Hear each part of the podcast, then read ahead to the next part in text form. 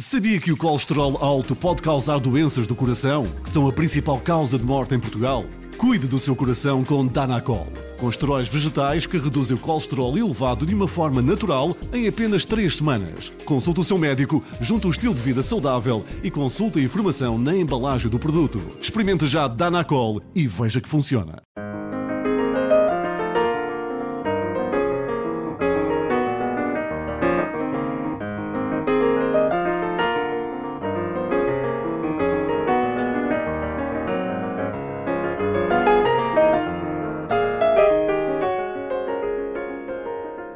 Bem-vindos ao Da Capa à Contra Capa. Vem aí o 23º Governo Constitucional, escolhido em voto livre pelos portugueses, com quatro décadas de exemplos de executivos de várias cores políticas.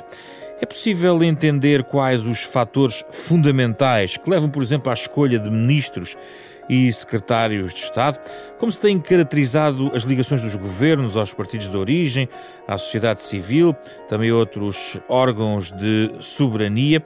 Vamos falar sobre o governo de Portugal, um livro cujo autor é Pedro Silveira, jurista e politólogo, professor da Universidade da Beira Interior e na Faculdade de Ciências Sociais e Humanas da Universidade Nova de Lisboa, um dos nossos convidados desta edição, para uma conversa também com Patrícia Silva, doutorada em Ciência Política, investigadora uh, da Unidade de Investigação, Governação, Competitividade e Políticas Públicas da Universidade de Aveiro, que já passou também por este programa quando editou em 2020 o livro Jobs for the Boys, as nomeações para a administração pública.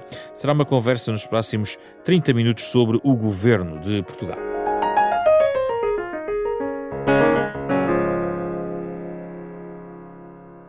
Muito obrigado pela vossa disponibilidade. Patrícia Silva junta-se de forma remota a esta conversa aqui comigo com Pedro Silveira. Uh, começo pelo autor. Obrigado, Pedro Silveira, pela sua uh, disponibilidade. O livro descreve, de certa forma, uh, a forma como o governo de Portugal é, no fundo, montado. Há um conjunto de problemáticas que nos interessa aqui trazer. sobretudo, é inevitável que o faça no contexto em que nós estamos a viver.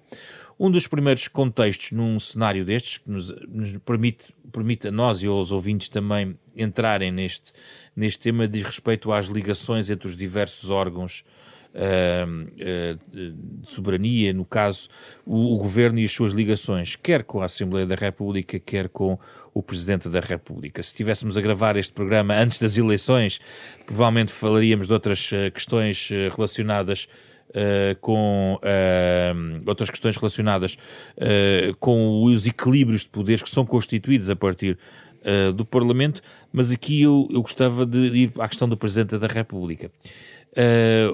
nós vivemos num regime que era bom, talvez, que o Pedro nos ajude a explicar, que, que, tem pesos e contrafreios, não é? ou freios e contrapesos, consoante a expressão de checks and balances, em que o, há, há uma limitação dos poderes do, do, do, governo, contrabalançada com a Assembleia e também com o Presidente da, da, República.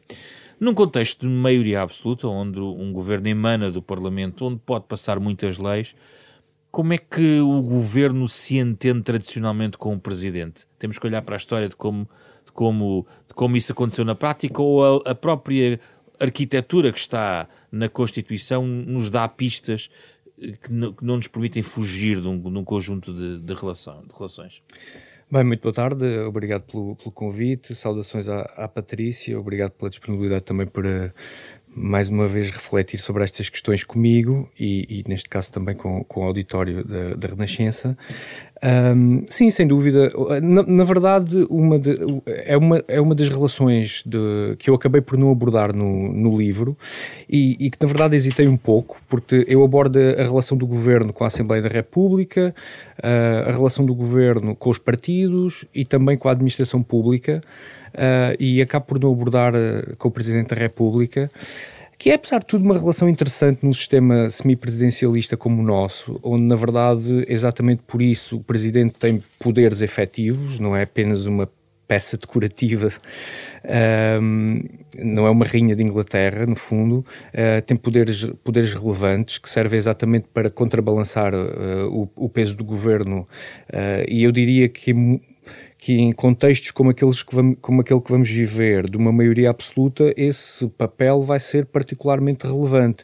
Nós já tivemos várias experiências muito diferentes com presidentes da República uh, e eu talvez chamaria a atenção, e, e, portanto relações melhores e relações piores, e eu chamaria talvez a atenção, apesar do já ter passado bastantes anos, a relação entre um primeiro-ministro e um governo de maioria absoluta, do, do professor Cavaco Silva, e o presidente Mário Soares, onde na verdade o, facto de ser uma maioria absoluta uh, apela desde logo a que o presidente esteja necessariamente mais, mais interventivo, mais ativo uh, e tem legitimidade direta por isso. O nosso sistema é muito interessante exatamente porque confere legitimidade direta ao presidente e ao mesmo tempo a um parlamento de onde emana um governo. E portanto o governo responde a esse parlamento de onde emana e ao mesmo tempo ao presidente. Portanto existe aqui uma dupla, uma dupla resposta. Se num, num, se num governo de maioria absoluta essa resposta ao parlamento existe formalmente, mas na prática está limitada pelo, pelo, pelo partido do governo ter maioria, a outra, o outro órgão fiscalizador principal, que é o Presidente, com legitimidade direta para o, para o fazer, vai ter aqui um papel importante. Eu chamava a atenção para essa relação entre Mário Soares e, e, e Cavaco Silva, porque, na verdade, uh, nós lembramos das, das presidências abertas de, de Mário Soares, de Mário Soares e, e, que, na verdade, foram muito importantes. Ou seja, o, o Presidente da República em Portugal tem um conjunto de mecanismos uh, formais que lhe permitem ter peso, pensemos, por exemplo, no veto, um, mas também tem um conjunto de, de, de poderes informais bastante relevantes. Um, um, um, desde logo, é exatamente a capacidade de uh, chamar a atenção para questões que não estavam, não, não estavam a ser tidas em conta. A dissolução da própria Assembleia da República. Claro, sem dúvida. A, chamada bomba atómica, sem dúvida. Um, e, e, e, também, já foi usado. E que já foi usado. E também é muito curioso que nessas que durante essa relação entre Cavaco Silva, o governo de Cavaco Silva e, e Mário Soares, uh, na verdade, uma das razões para Mário Soares ter feito essas presidências abertas foi para ouvir as populações. O que é, o que é muito sintomático de exatamente se interpretar, pelo menos Sim. o Presidente interpretar, que não estavam a ser ouvidas. Mas Pedro Silveira, eh, uma das conclusões que está no livro e que de redunda do livro tem a ver com a centralidade do governo no sistema político português. Com maiorias absolutas acentua-se essa tendência que já vinha, este livro não foi escrito agora, que já, que já que, tem, que temos vindo a experimentar neste, nestes 40 anos de democracia. Um, secundariza mais uma vez o papel do Parlamento ou não? Secundariza sem dúvida o papel do Parlamento. Depois depende muito de duas coisas. Depende do papel de quem governa e depende um, da atitude também da oposição. Um, ou seja, os incentivos para o Parlamento ser desvalorizado e, portanto, no fundo, para assistirmos a uma ruptura com alguma tendência de parlamentarização dos últimos anos de, do sistema político português, eh, estão lá, ou seja, não há incentivos para negociação no Parlamento, o Governo não tem esses incentivos, mas isso não quer dizer que não o faça. Outra coisa também uh, é a atitude da oposição, se se vai remeter exatamente por não ter essa capacidade negocial, se se vai remeter a uma posição de protesto, uma posição de proclamações, ou se vai no fundo tentar chegar a um terreno comum de entendimento, negociação permanente com o Governo governo. Uh, Patrícia Silva, este cenário uh, coloca também, uh, poderá colocar mais em, em, aberto a forma da própria, um, não só da centralidade do, do, do, governo face a outras instituições, mas a própria composição do governo, tendo em conta a partidarização, ou seja, o papel do partido de onde emana o governo, ou seja, neste caso é o Partido Socialista, mas neste caso já, já, já tivemos maiorias absolutas de outras cores políticas. A questão aqui é isto o que, que impacto tem para, para os, do ponto de vista partidário? Uh, eh, um, ehm, tem esta. Existe alguma forma de controlar a partidarização que um poder neste, em que as leis passam na Assembleia da República uh, sem precisar de alianças vem agravar? Bem, uh, deixe-me também começar por cumprimentar o Pedro Silveira, dar-lhe os parabéns por este belíssimo ensaio e, naturalmente, dizer-lhe que é um prazer estar aqui a discutir este assunto com o Pedro, por quem tenho imensa estima académica e também, uh, também pessoal. Bem, se me pergunta em relação à partidarização do ponto de vista da composição do elenco ministerial, uh, aí estamos a falar porque aqui convém sempre clarificar o que é que nós entendemos por partidarização, não é? Se calhar quando fala com o Pedro sobre partidarização, Uh, ele vai uh, assumir que estamos a falar do, do elenco ministerial e, e, o meu quadro remete-me para outro, outro domínio. Mas pode avançar Mas... pelo seu quadro, que eu já junto os dois. eu não quero fugir do tema do Pedro uh, e do tema deste, deste ensaio. o que é que. E eu acho que também na verdade, as duas estão interligadas e, e se me permite, está, estão também interligadas com a questão que lança anteriormente, que é esta ideia de qual é o papel que os partidos na oposição têm num, num contexto de, de uma governação de um partido monopartidário que Sim. tem maioria absoluta. E aquilo que nós sabemos é que o papel fundamental dos partidos que estão na oposição é o, é o papel de controlar. E a nossa expectativa é que, em relação à administração pública, o, estes partidos da oposição possam ter um papel de travão, fazer este travão de assegurar que essa entrada uh, na administração pública por via dos partidos políticos é reduzida. Ora, num contexto em que estamos perante uma maioria absoluta, naturalmente também aqui o papel da oposição enfraquece, naturalmente enfraquece, porque tem muito menos uh, meios para controlar e também porque existe este domínio do Executivo sobre o Parlamento, que é inevitável tendo em conta a composição parlamentar. Portanto, essa capacidade de controle dos partidos da oposição é de alguma forma enfraquecida e é ainda mais enfraquecida no Estado em que muitas vezes estes partidos da oposição assumem os, e constituem os seus grupos parlamentares, não é? De, de, alguns partidos estão ainda a lamber as feridas e vão fazê-lo durante muito tempo uh, de uma noite eleitoral muito difícil. Outros estão ainda a recomposição, na, na recomposição das suas lideranças internas, o que lhes rouba naturalmente espaço e tempo de dedicação para olharem para aquilo que está a ser feito pelo Executivo e isso mina também a sua capacidade de fiscalização, sim. que ela é fundamental. Mas não um quer dizer que não diga, exista. Diga, sim. Um dos motivos pelos quais uh, queríamos ouvir a sua opinião também neste, neste programa tem a ver exatamente com o, o livro que debatemos no, no programa a propósito da sua obra relacionada com as nomeações, porque as coisas de certa maneira cruzam-se, porque um governo, estamos a falar de um governo uh, neste caso, tem, tem mesmo mãos livres para fazer as nomeações que quiser. A fiscalização é muito tenue neste quadro, uh, conhecendo, Patrícia, essa, a forma como as nomeações são feitas. Bem, uh, eu, uh, sem, não, o governo não é livre para fazer as nomeações que quer. Felizmente, nós temos mecanismos que precisam de ser aperfeiçoados mas que de alguma forma retiram esse, esse monopólio das nomeações uh, das mãos do Executivo, mesmo neste contexto. Era aquilo que eu estava a dizer. Claro que nós esperamos que os partidos da oposição façam também esse, esse exercício, mas existem instituições, a Carasap, existe um enquadramento legal, existe um conjunto de instituições que mina e que reduz também o espaço de manobra, mesmo, manobra mesmo num caso de um uh, governo maioritário. Uh, uh, e, e, aí, uh, sem querer, não queria novamente trazer este, este tema e centralizar as questões na relação com a administração pública, embora ela seja também central na, quando olhamos para a dinâmica do executivo, que se relaciona não só com o presidente, com o parlamento, mas também com a administração pública. Sim. E aí eu creio que existem esses controles, embora esses controles que existem estão também um, podem ser aperfeiçoados e não dependem, por isso, neste caso estou-me a referir naturalmente à CRESAP, mas podem depender também do próprio papel da hum. comunicação social, que, Sim. sobretudo nestes contextos, tem um papel muito grande hum. de exercer este. Eu, eu, trago este tema porque também uh, o Pedro Silveira sublinha o enfraquecimento do papel das, dos serviços dos ministérios na formulação de políticas. Ou seja, uhum. o Pedro Silveira, os, os, os, os governos que serviço, uh, para que servem estes, estes, estes serviços, passa a expressão,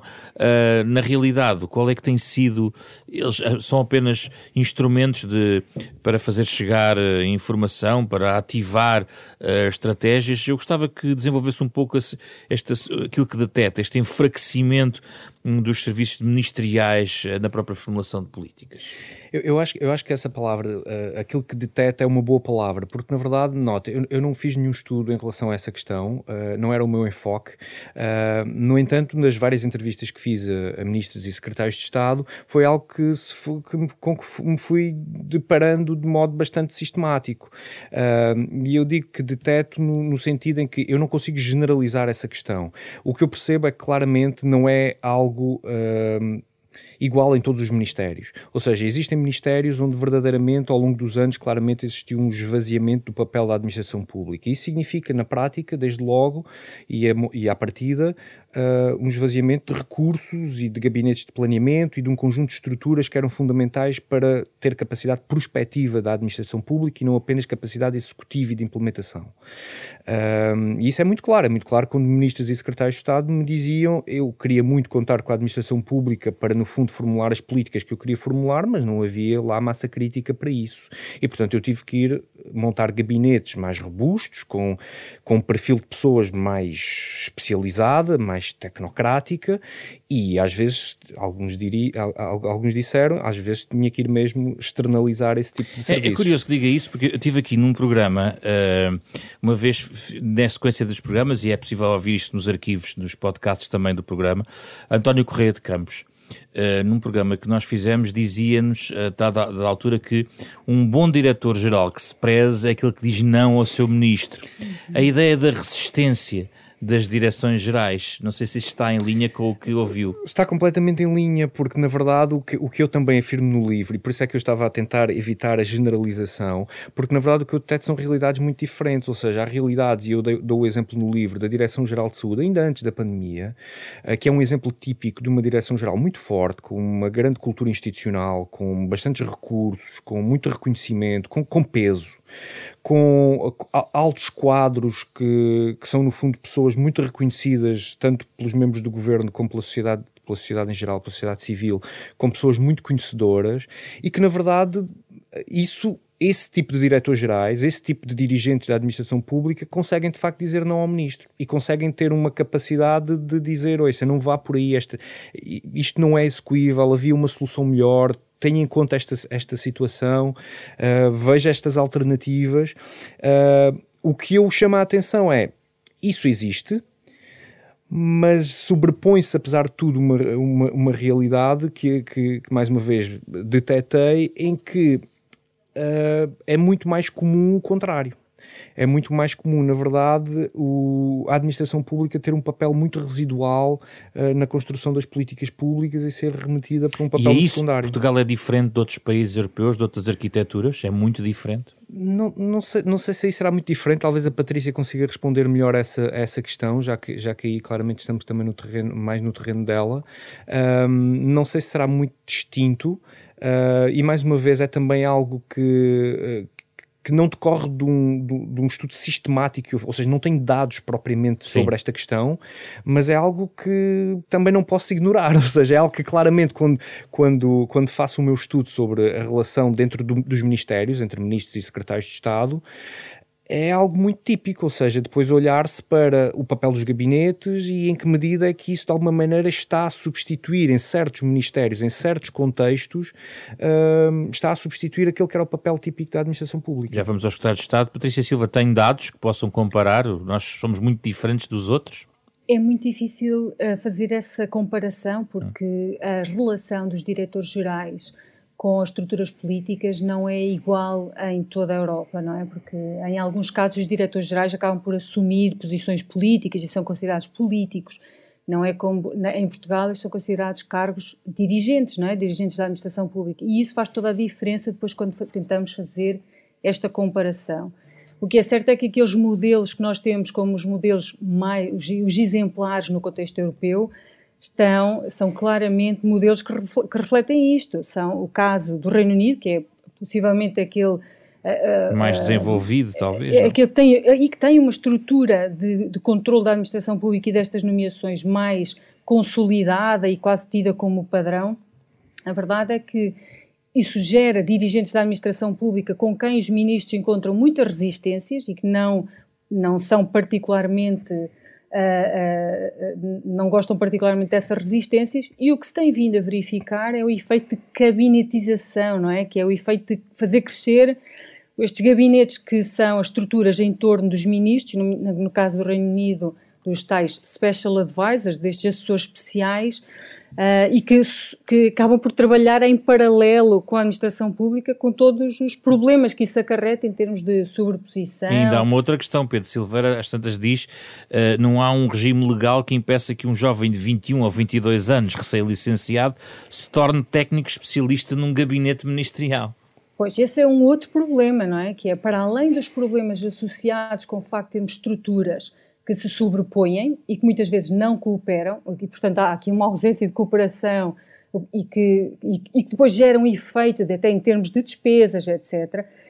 E depois também o Pedro até alerta para este efeito de algum desinvestimento na administração pública, que é se eu tenho possibilidade de nomear quem quer para um gabinete que me é próximo, que incentivos é que qualquer ministro tem de investir na administração pública e de a capacitar, e depois o efeito uh, que a própria administração pública sente é total desmotivação, porque as partes mais interessantes de estar na administração pública, que é de participar ativamente no desenho, na proposta de medidas para o seu país, são, são completamente arredadas das suas mãos, o que gera esta desmotivação e torna a administração pública, e isso sim acho que é um problema, nós devemos também pensar nisso, torna a administração pública pouco atrativa, desinteressante para jovens qualificados, então, se nós queremos fortalecer a administração pública, também uhum. temos de ir por aí. Uh, o uh, caso dos gabinetes, deixe-me só, só, só para fechar esta questão dos gabinetes, que o Pedro também refere, e muito bem, embora exista um quadro legal que, di, que refere quantos é que podem ser nomeados e que até possa definir o,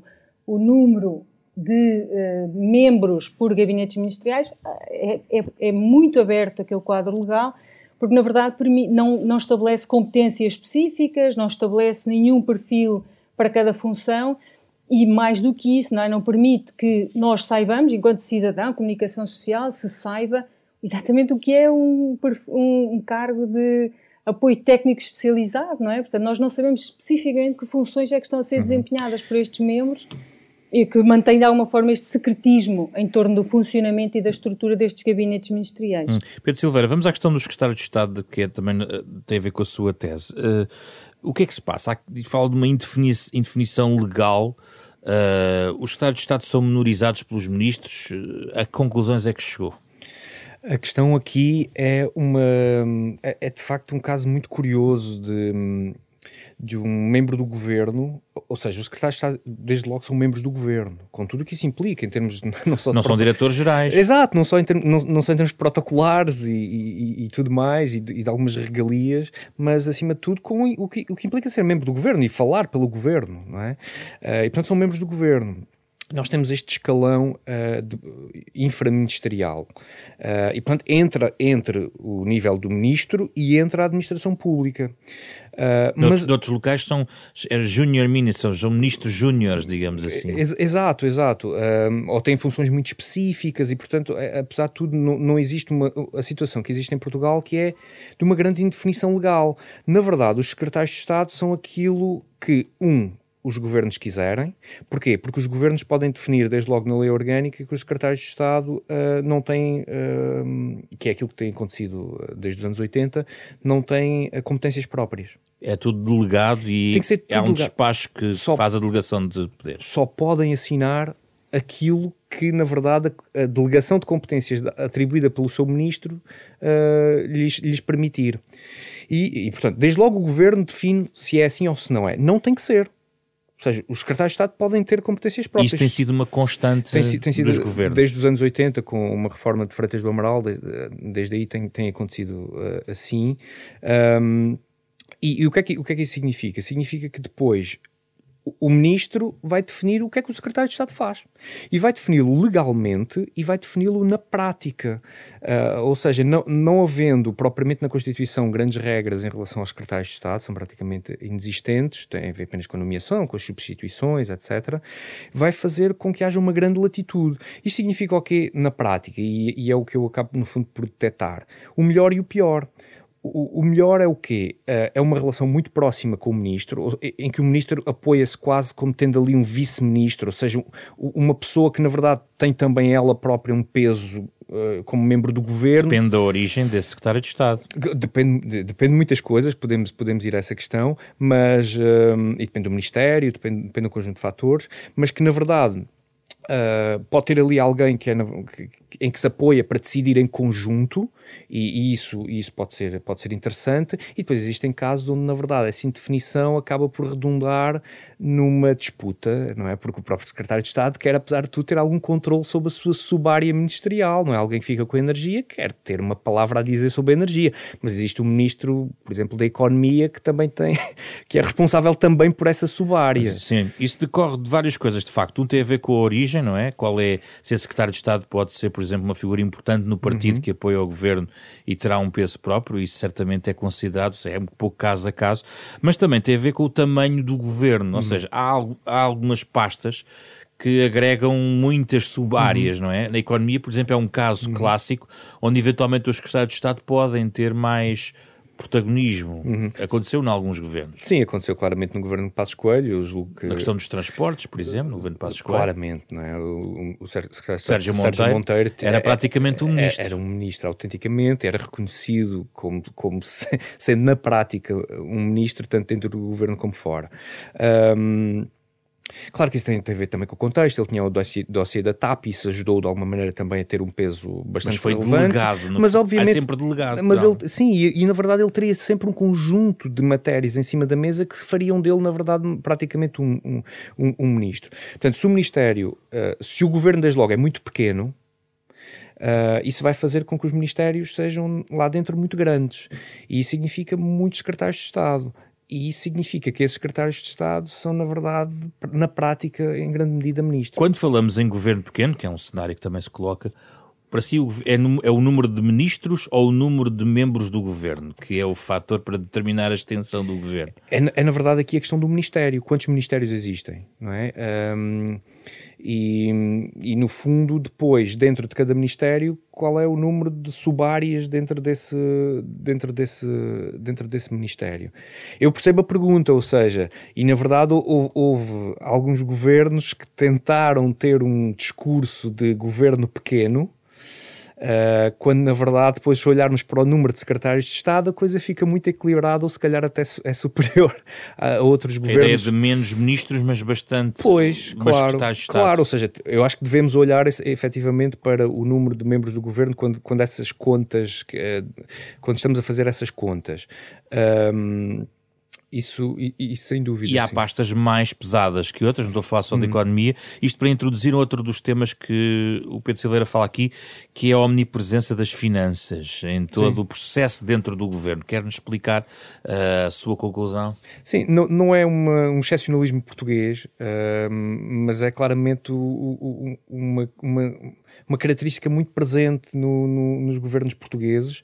Uh, porventura muito acentuada no governo português, já que várias vezes nas últimas décadas estivemos em crise, em situação que na verdade implicava alguma, alguma atuação mais mais forte por parte do controlador até é, de gastos. Sim, sem dúvida. Ou seja, o secretário de Estado do Orçamento e o ministro... Também é uma pasta importante. É, sem dúvida, muito importante. Um pouco mais na sombra, mas depois no dia a dia do governo, muito, muito relevante uh, para, no fundo, os ministros e os secretários de Estado conseguirem avançar aquelas que são as políticas que desejam uh, avançar.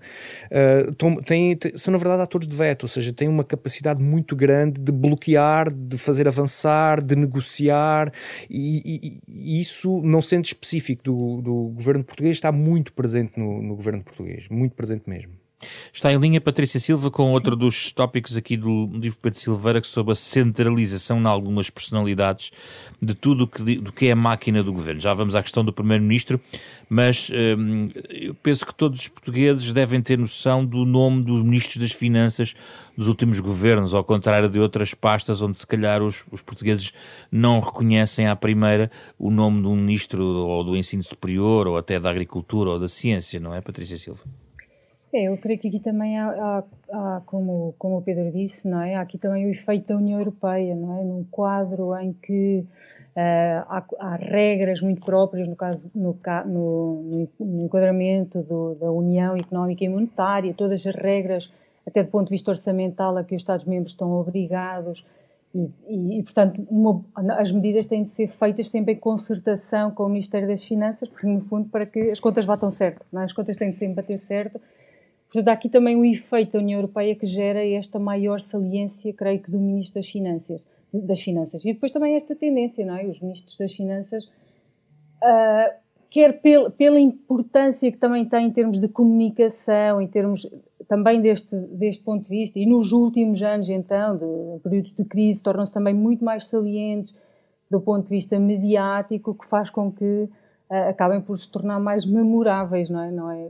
Provavelmente o Ministro da, da Agricultura, como mencionou, não são ministros que estão tão ativos do ponto de vista mediático, e isso também tem um peso Uh, e também, por algum, de alguma forma, também reforça essa centralidade do Ministro das Finanças. E, onde é que entra aqui a questão dos tecnocratas, ou daqueles que são mais técnicos, e no caso das finanças isso também é necessário, e os mais políticos? Como é que a Patrícia Silva vê este balanço? Eu já vou perguntar também ao Pedro Silveira.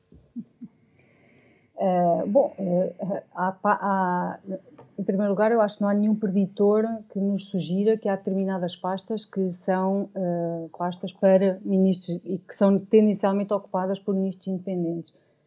Há uma conclusão que o livro do Pedro explora muito bem, que é a ideia de que em Portugal há muito recurso aos ministros independentes. Portanto, que há a tentativa de constituir governos e, sobretudo, de assegurar que estes ministros independentes acabam por estar mais próximos e, e nas, nas, pastas mais importantes também, no circuito mais próximo até do primeiro-ministro. Uh, mas não, não creio que haja aqui nenhuma relação, o Pedro poderá dizer melhor, entre os, as pastas que são ocupadas e a independência. Uh, de, mas isso diz-nos algo também da ligação à sociedade civil ou não e à capacidade ah. de recrutamento uh, nas universidades ou noutras instituições, não? Eu acho que diz muito sobre a forma como os cidadãos se ligam às estruturas partidárias e como os, e, e como os partidos também percebem isso, porque os partidos reconhecem que a, a, a, os cidadãos em geral têm uma, má, têm uma má relação com os partidos políticos, eles são entidades muito mal amadas em Portugal, e esta abertura a, indivíduos independentes gera, é como se criasse esse maior efeito de proximidade, de abertura, de demonstração de que o partido consegue captar uh, pessoas experientes, tecnicamente preparadas para governar.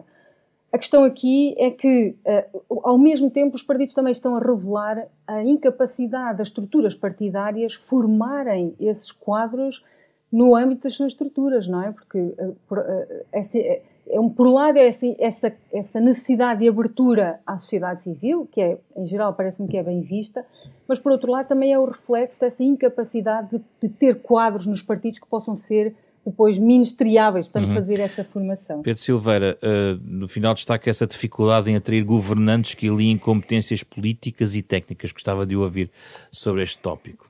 Sim, é, é uma dificuldade, não poderia concordar mais com a questão, uh, que, com aquilo que a Patrícia dizia, porque na verdade acaba por formar-se um círculo vicioso, ou seja, aquela ideia de que, uh, apesar de tudo, um governo que tenha independentes, isso demonstra que de facto existe uma abertura do governo e do, e do partido, ou dos partidos do governo, à sociedade civil, pode ser verdade, mas é um círculo vicioso, porque na verdade então os partidos não precisam de fazer a, a priori.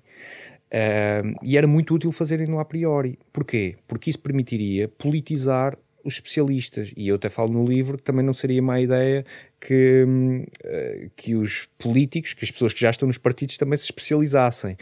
Porquê? Para, no fundo, aliarem duas competências que são competências muito importantes num, num, num governante. Uh, eu, eu não me farto de repetir que não há, não há uma receita mágica para um bom ministro, ou para um bom secretário de Estado, ou para um bom governo, ou para um primeiro, bom primeiro-ministro. Não, não há. Mas há que reconhecer que as funções governativas implicam conjuntos de capacidades que são bastante diferentes. Nem todos podem ser ministros das Finanças. Ou podem? Deixe-me, deixe eu, eu, já vou essa, eu já vou essa pergunta porque, porque implica, implica outro raciocínio, mas, mas o meu ponto aqui era: ser ministro implica, na verdade, competências muito distintas.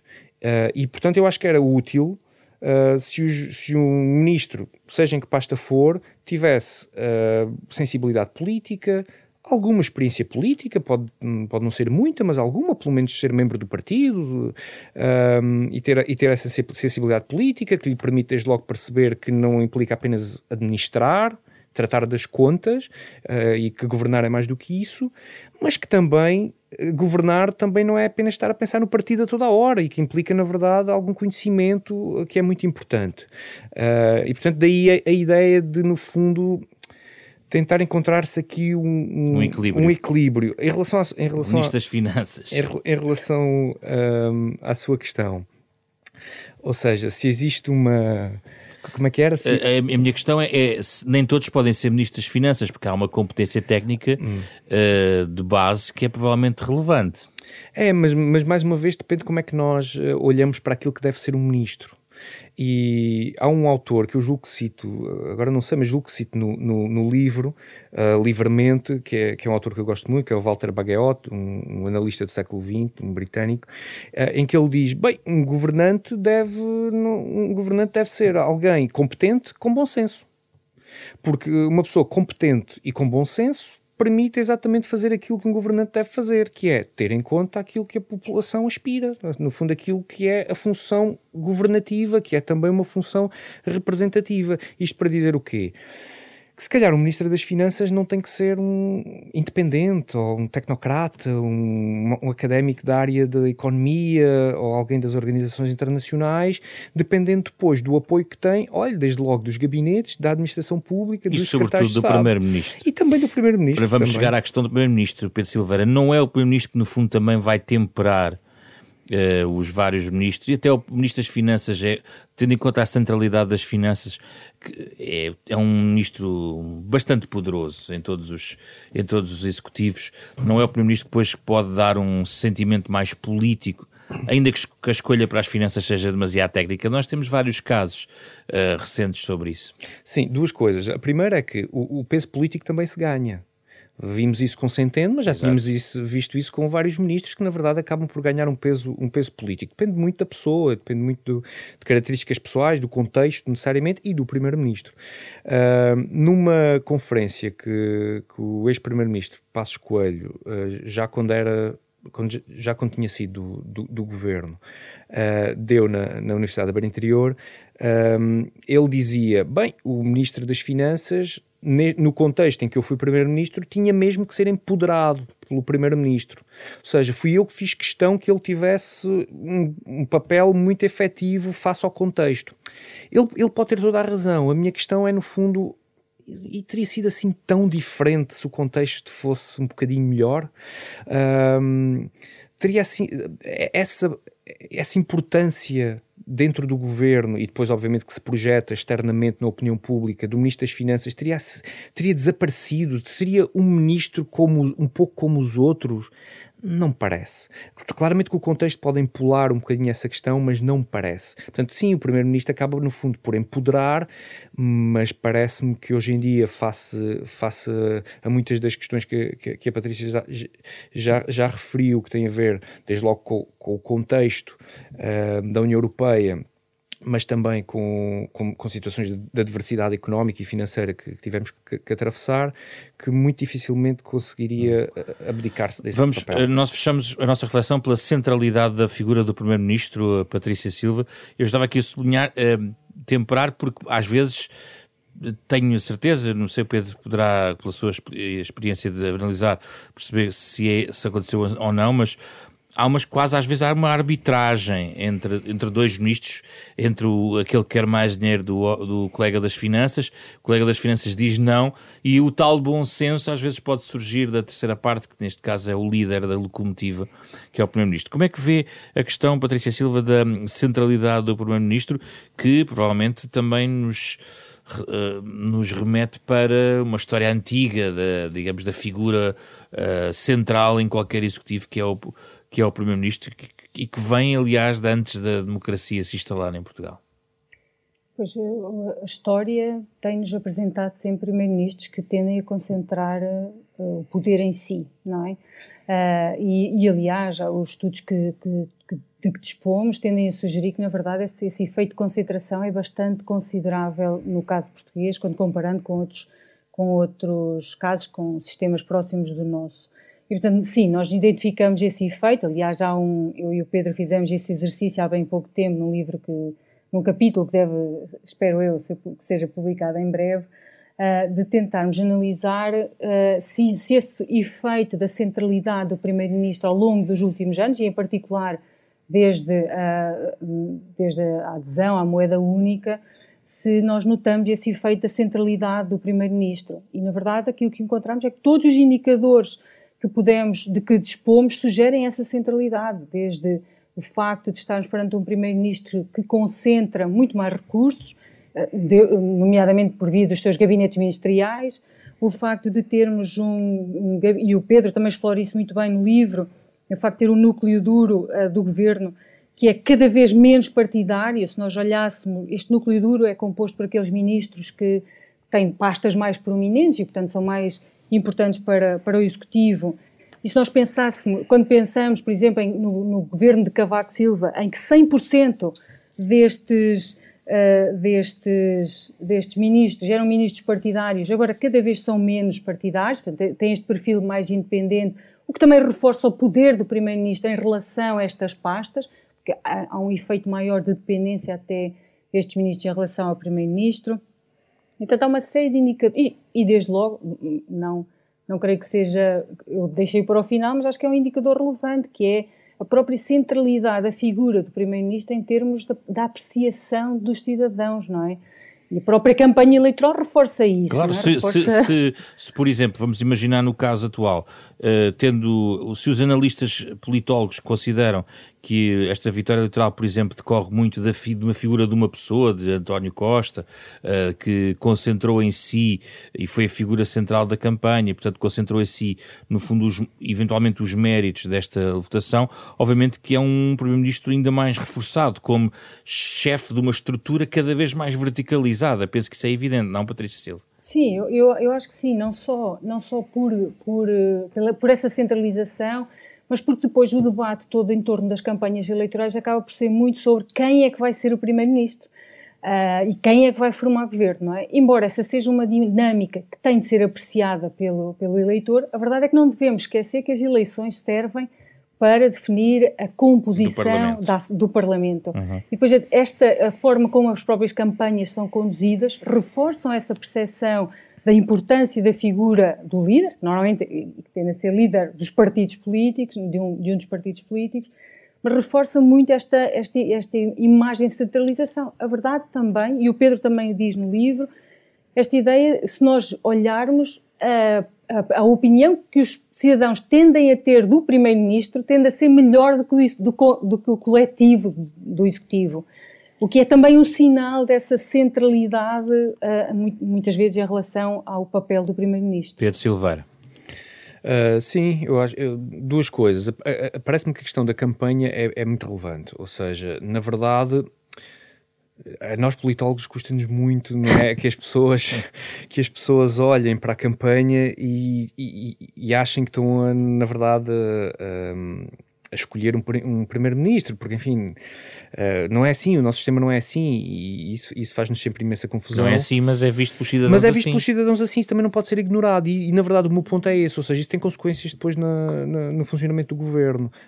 Uh, ou seja, se, se uma boa parte da opinião pública olha para uma eleição como a escolha do primeiro-ministro, e se na verdade a comunicação social acaba também por contribuir, e os, e os outros partidos também, para personalizar uh, a, a, eleição, é quase inevitável que, na verdade, depois o, o Primeiro-Ministro seja visto como. Mas houve uma alteração. Em dois, de 2015 a 2019, inverteu-se alguma coisa aí. E, é uma exceção que confirma a regra? Eu, eu acho que se devia ter aprendido alguma coisa com isso. Foi um momento que, se calhar não sei, não sei se foi desaproveitado por nós, hum, politólogos, mas, uh, mas foi, é, era um momento, se calhar, de, de, deixar isso muito claro. Ou seja, a eleição é, é uma eleição um, para o Parlamento e do Parlamento emana um governo. O governo tem que ter a confiança da Assembleia. Se não tem, não pode ser governo. Ou pelo menos a tolerância da Assembleia. Se não tem, não pode ser governo. Uh, o Presidente da República tem um papel, mas necessariamente essa é a questão fundamental aqui. Uh, e, portanto, a campanha acaba, e muito centralizada, muito personalizada no Primeiro-Ministro, acaba, na verdade, por, mesmo depois dentro do governo, e eu concordo com a Patrícia, principalmente tendo em conta ministros uh, que não têm experiência política e, portanto, não têm qualquer peso político próprio, uh, e é muito curioso uh, que, que, que, vários estudos, principalmente na América Latina, revelam exatamente que uh, a escolha que os presidentes uh, de, de, de, vários países fazem de tecnocratas visa exatamente ter, ter maior controle sobre o próprio executivo. Um, e, e, isso acaba, na verdade, por, um, por ter um impacto depois, na, os próprios membros do governo olharem para o primeiro-ministro como um chefe.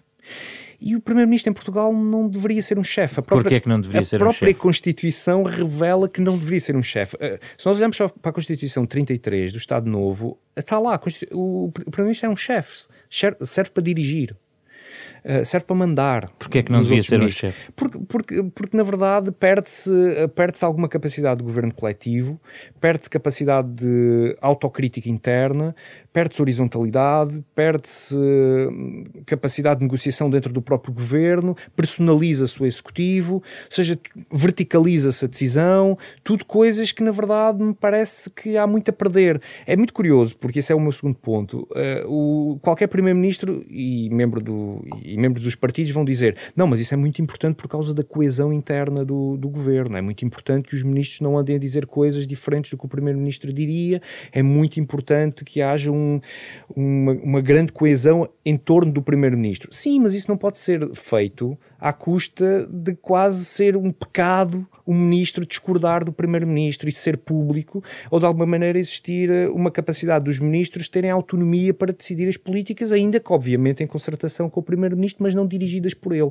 E, e só uma última questão que é, porque qualquer primeiro-ministro também dirá: ah, dirigidas por mim. Claro que não, sou uma pessoa, não consigo fazer isso tudo. Pois é, mas nesse estudo que eu e a Patrícia uh, uh, fizemos e que ela, e que ela referiu, uh, nós também chamamos a atenção para o conjunto de estruturas, o reforço do conjunto de estruturas em torno do Primeiro-Ministro, que lhe permite ter mecanismos, instrumentos institucionais para controlar previamente e posteriormente aquilo que é feito nos ministérios. Então vamos deixar a Patrícia Silva rematar essa parte. O que é que se passa? O Primeiro-Ministro tem um ministro, tem um gabinete ministerial sombra que controla todo o governo, é isso?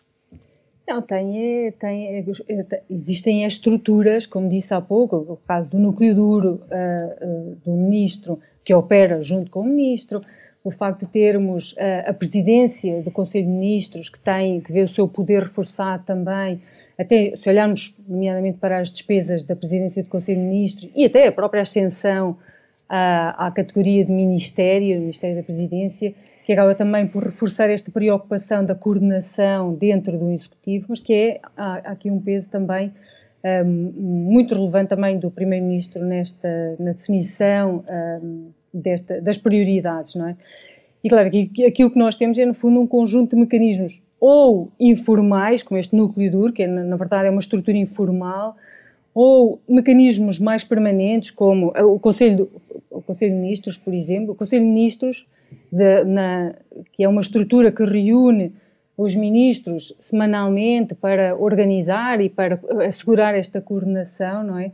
Aqui, o estudo, a, a conclusão a que chegamos é que este acaba por funcionar muitas vezes como um mecanismo de ratificação de decisões que já estão tomadas, que já foram previamente... Preparadas pelos secretários de Estado até?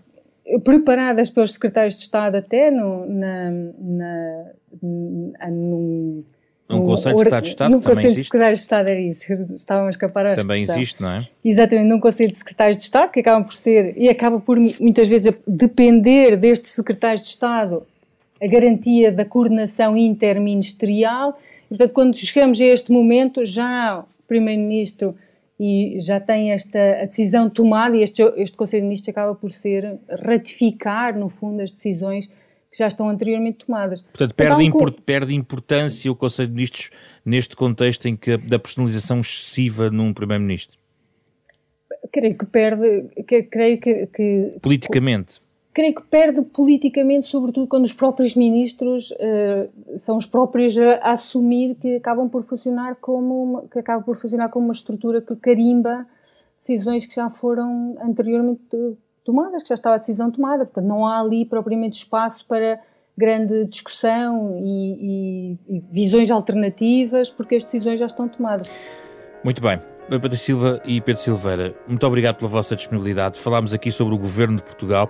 Uh, com base no livro agora lançado por Pedro Silveira, mais um pela Fundação Francisco Manuel dos Santos, parceira da Renascença, neste capa à contra capa, programa semanal que debate os grandes temas da atualidade. Pode ouvir a versão integral do programa em podcast, nos sites uh, da Fundação e também da Renascença e nas plataformas uh, digitais uh, de podcasts. Um programa com o genérico original de Mário Lajinha, esta semana com Carlos Vermelho, André Peralta, Ana Marta Domingos e José Pedro Frazão.